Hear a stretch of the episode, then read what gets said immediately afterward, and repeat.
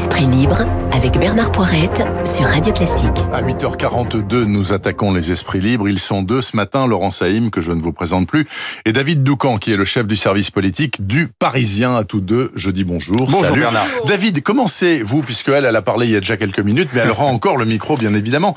Parlons de la fronde des élus de l'agglomération ex-Marseille contre les mesures très dures, il faut le dire, hein, et qui s'appliqueront dès samedi, euh, anti-Covid décidées donc par Paris, par le ministère et par euh, Matignon aussi. Fermeture des bars, fermeture des restaurants. C'est même pas on ferme à 22 heures, c'est on ferme tout court, point final, et au moins pendant deux semaines. Donc ils sont hystériques.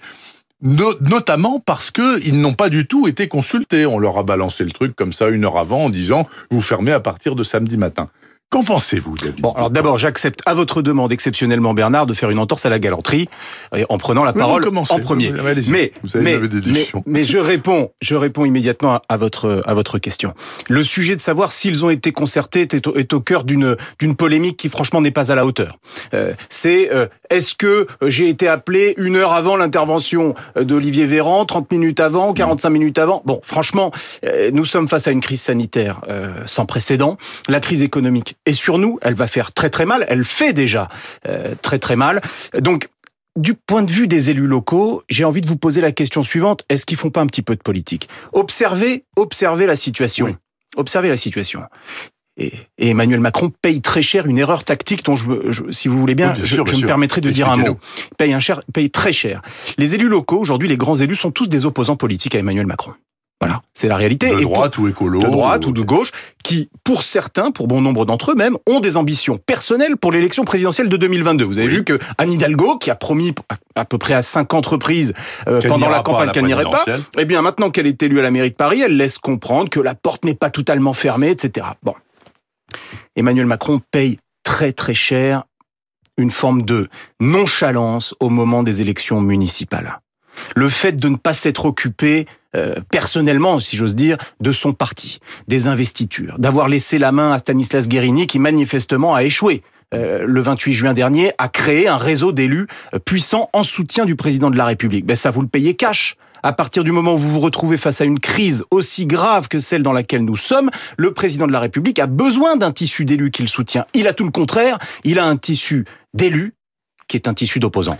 Bon, écoutez, je vais me faire un peu l'avocat du diable quand même, euh, pas parce que, en l'occurrence, je vis souvent à Marseille, mais il faut comprendre aussi que ces gens-là euh, ressentent ce qui s'est passé hier et avant-hier comme Paris décide, vous les pestiférés du Sud, là, vous fermez vos boutiques le temps qu'on vous dit de fermer les boutiques. Ils comprennent pas. Ils comprennent pas. Ils se disent, on aurait pu au moins nous demander notre avis. Vous pensez pas, Laurent Saïm, même s'ils font de la politique Moi, en je crois qu'il faut toujours euh, demander euh, des avis euh, aux intéressés avant de de prendre des décisions politiques et qu'à un moment donné, il faut écouter euh, la société civile et il faut aussi aller les voir avant de prendre des décisions. Euh, Moi, ce qui m'intéresse plus dans cette affaire, c'est à quel point maintenant le virus devient une arme politique. Et David Abiker tout à l'heure euh, le disait, euh, il y a une alerte politique, il y a une alerte politique à propos du virus et ce qui se passe en France, ça se passe aussi aux États-Unis et c'est d'une certaine manière le débat entre l'argument économique et l'argument sanitaire. Oui. Il y a des gens qui ont besoin que leur restaurant ouvre pour continuer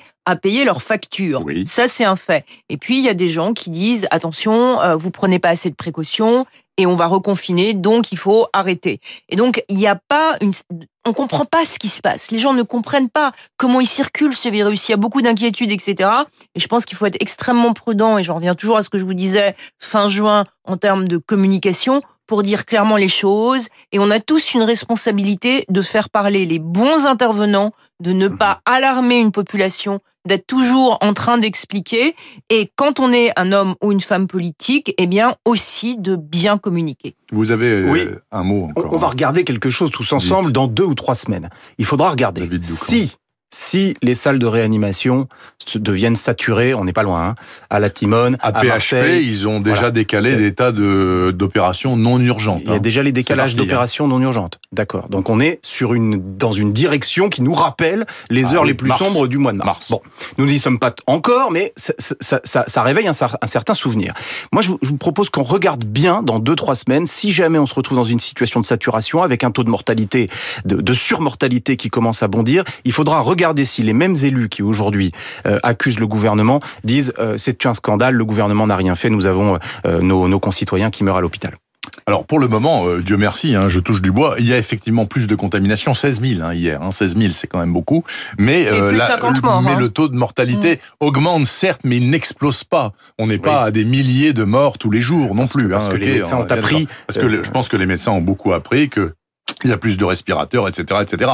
Enfin, le fait est qu'on est encore en train, euh, on est dans un système euh, de containment, en, en, quelque sorte, pour le moment. Encore un mot là-dessus ou on passe à autre chose? Non, très rapidement. Moi, je trouve qu'encore une fois, on a tous une responsabilité collective. Il y a beaucoup de gens, quand vous parlez avec eux, qui disent on comprend plus ce que les médecins disent. Il y a plein de médecins qu'on voit partout, sur tous les plateaux de télévision, noir, dans euh... les radios. On comprend pas. Donc est-ce qu'à un moment donné, on n'aurait pas tous aussi une responsabilité collective de dire bon voilà, c'est quoi le message? Comment ce virus évolue? Qu'est-ce qu'il faut faire, pas faire? Est-ce que ça c'est utile, pas utile?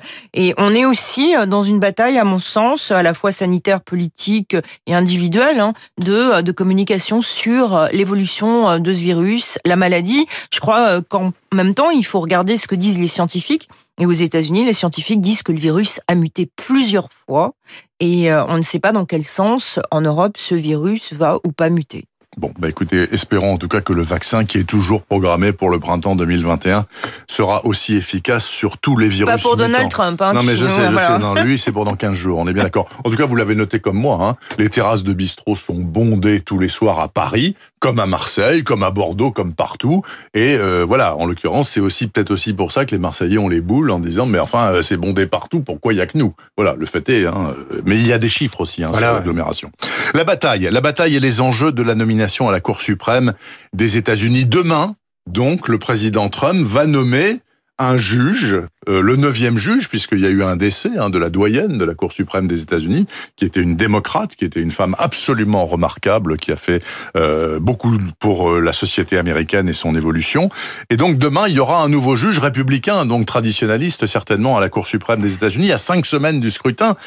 Bon, est-ce que il a le droit de faire ça Euh, On commence avec vous, Laurence. Il a le droit de faire Bah, ça. Rapidement, il Pourquoi a, est-ce qu'on il a totalement. cherche des poux dans la tonsure? Mais parce que s'il y a un problème le 3 novembre lors de l'élection présidentielle, c'est la Cour suprême qui va décider. Je crois qu'il faut dire à nos auditeurs de se rappeler de Mais ce il faut qui que le Sénat confirme. Oui, alors le Sénat doit confirmer. Donc demain, à 23h, on a l'heure, heure française, Donald Trump va annoncer euh, son choix pour un juge à la Cour suprême. Ensuite, c'est une femme.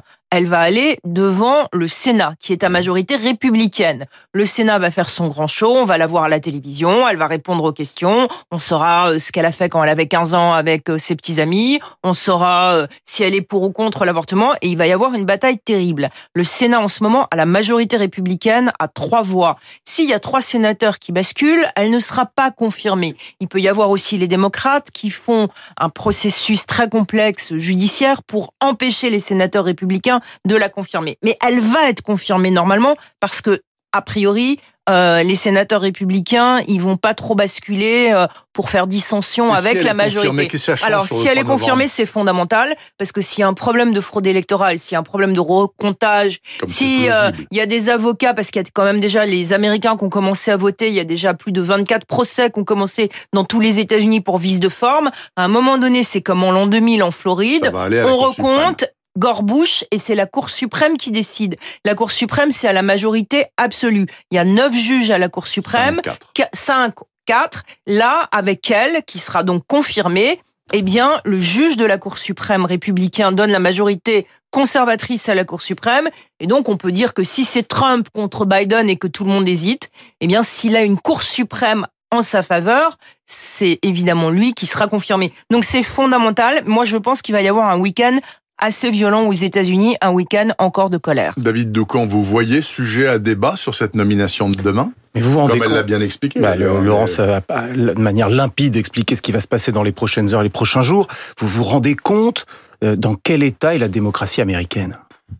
Non mais, Non, non, je, mais je- oui, je le dis parce que parce que c'est un euh, comme C'est la- le thème de Philosophie Magazine d'ailleurs, je Ah le bah sais, voilà. je le sais, Voilà. la fin de la démocratie américaine. mais c'est un c'est un problème mondial. C'est-à-dire que euh, la démocratie américaine et, et au fond c'est un des points communs que nous avons avec nos amis américains. Mm. Nous incarnons la France, les États-Unis, l'Inde aussi, des symboles, des, des pays qui, qui défendent la démocratie, la volonté du peuple, des, des gouvernants élus par et pour le peuple. Et là, euh, euh, quand j'écoute Laurence, quand j'observe ce qui se passe aux États-Unis, depuis quatre ans au fond, et même peut-être un peu avant, pendant la campagne euh, de 2016, avec ces, ces influences étrangères, le rôle des réseaux sociaux, les fake news, etc., on a le sentiment que c'est la démocratie tout entière qui est attaquée, et pas seulement aux États-Unis, au plan mondial. Moi, rapidement, j'ai envie de dire, on a toujours le sentiment, quand on regarde la vie politique américaine, que c'est une répétition de ce qui va se passer un peu plus tard en France. Mhm. Et euh, il y a des phénomènes. Il y a euh, le Bah, c'est pas le même système C'est pas le même plus, hein, système, mais c'est hein. des mouvements de société qui arrivent. Et ce qui arrive aux États-Unis en ce moment, c'est la radicalisation extrême. Il y a plus de milieu. ouais, Mmh. C'est ouais. une certaine société contre une autre. Faisons attention à ce qui va arriver en France dans une année présidentielle qui va arriver. C'est-à-dire qu'à un moment donné, il y a plus de milieu. Il y a que des extrêmes, que des gens en colère, envie de se taper que des dessus. gens dans la rue, que des gens désillusionnés. L'Amérique est en train de nous donner une leçon sur quelque chose qui ne fonctionne plus dans le monde politique traditionnel. Juste très brièvement, euh, donc Roland Garros commence ce week-end. Mhm. 1000 personnes dans toute la structure, hein, pas par euh, match, hein, 1000 personnes en tout et par jour. C'est-à-dire qu'on va avoir un malheureux type tous les 10 mètres dans des gradins euh, qui peuvent en accueillir 10 fois plus, etc. Euh, moi, je veux bien que ça se tienne Roland Garros, mais à ce moment-là, il fallait supprimer tout le public. Au moins, ça va être trop triste. Ça, ça revient à ça au fond, hein, puisque euh, si vous comptez le, les staffs techniques de tous les joueurs, de toute l'organisation, vous êtes pas- quasiment à 1000. Hein. Donc, ce, qui, d'accord. ce qui veut dire que l'annonce hier, la confirmation plutôt hier par le Premier ministre d'une jauge euh, à 1000 euh, signifie que c'est un, huis- c'est un huis clos. C'est-à-dire, ça veut dire pas de public au fond. Que- oui. Voilà. Euh, Faut-il s'en scandaliser? Franchement, moi je dis non. Ah, Voilà, bon, c'est pas la fin du monde. Je, je vous assure, franchement, euh, tous ceux d'entre nous qui allons de temps en temps à Roland Garros, euh, vraiment, par- euh, faisons partie de, de- de gens privilégiés. Euh, c'est pas l'ensemble de nos concitoyens qui est angoissés là en se disant Qui bon, suivent à la télé, de toute façon, et alors, ce sera retransmis. et, et ce sera transmis, et ça fera, je pense, de très grosses audiences. Je, je Comme dis le Tour de France. comme le Tour de France. Je dis au passage qu'avec le toit, c'est la nouveauté. Oui, Vous allez avoir des nocturnes. Oui. Donc attention pour euh, pour le groupe TF1 par exemple, notamment ou les concurrents de France Télévisions, ça veut dire des matchs qui vont aller vers les premières parties de soirée. Donc euh, ça sera un enjeu. Rogner effectivement sur les audiences. Merci en tout cas, passez un excellent week-end malgré la météo, hein, donc pas terrible. Donc euh, ça vous impose de passer le week-end avec un excellent livre. Et voici mon conseil de cette année.